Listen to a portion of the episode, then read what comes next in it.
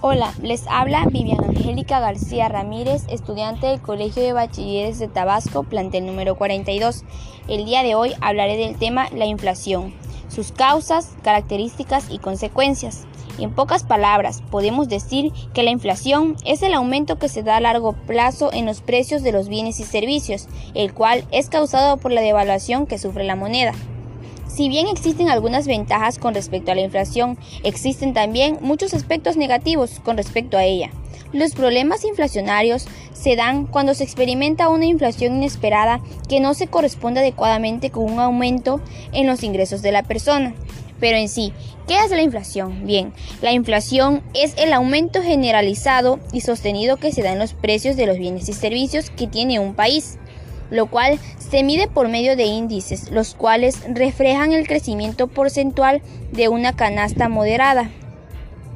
Si los ingresos no aumentan junto con los precios de los bienes, el poder adquisitivo de todos se ha reducido de manera efectiva, lo que a su vez puede conducir a una desaceleración o estancamiento de la economía.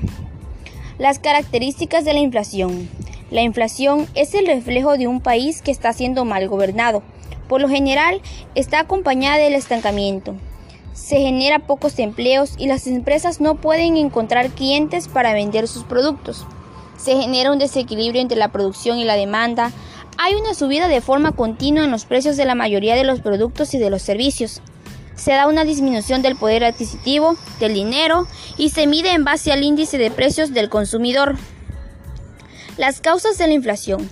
Bien, se dice que la inflación es causada principalmente por el aumento de la oferta de dinero que supera el crecimiento económico.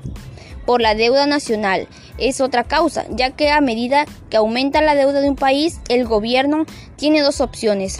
Puede aumentar los impuestos o imprimir más dinero para pagar la deuda.